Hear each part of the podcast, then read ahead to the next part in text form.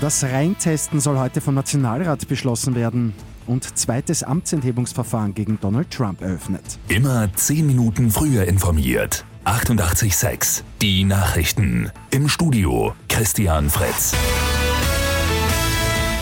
Die Regierung und die SPÖ haben sich gestern auf das sogenannte Reintesten geeinigt. Heute soll der Beschluss dann im Nationalrat kommen.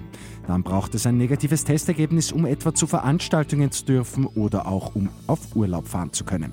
Ausgenommen ist explizit nur der Handel. Für die SPÖ auch die Gastronomie nicht so für Gesundheitsminister Rudolf Anschober. Für ihn sei es wichtig, eine gesetzliche Basis für die Möglichkeit von Zutrittstests zu schaffen. Noch US-Präsident Donald Trump muss sich jetzt einem zweiten Amtsenthebungsverfahren stellen. Im Repräsentantenhaus haben neben den Demokraten auch zehn Republikaner dafür gestimmt. In einer Ansprache sagt Trump jetzt, dass er die Gewalt von letzter Woche unmissverständlich verurteilt. I want to be very clear. I unequivocally condemn the violence that we saw last week. Ein Urteil wird aber wohl nicht vor der Vereidigung von Joe Biden kommende Woche kommen. Ein Service für die Autofahrerinnen und Autofahrer. Wer eine digitale Vignette kaufen will, muss das noch heute tun. Aufgrund der Konsumentenschutzfrist ist nur so sichergestellt, dass die Vignette dann auch ab dem 1. Februar gilt. Bei Lotto 6 aus 45 hat es am Abend keinen Sechser gegeben. Am Sonntag geht es um rund eineinhalb Millionen Euro.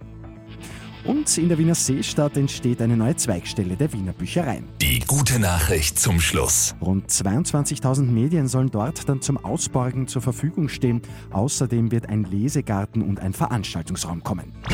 Mit 886 immer 10 Minuten früher informiert. Weitere Infos jetzt auf Radio 886 AT.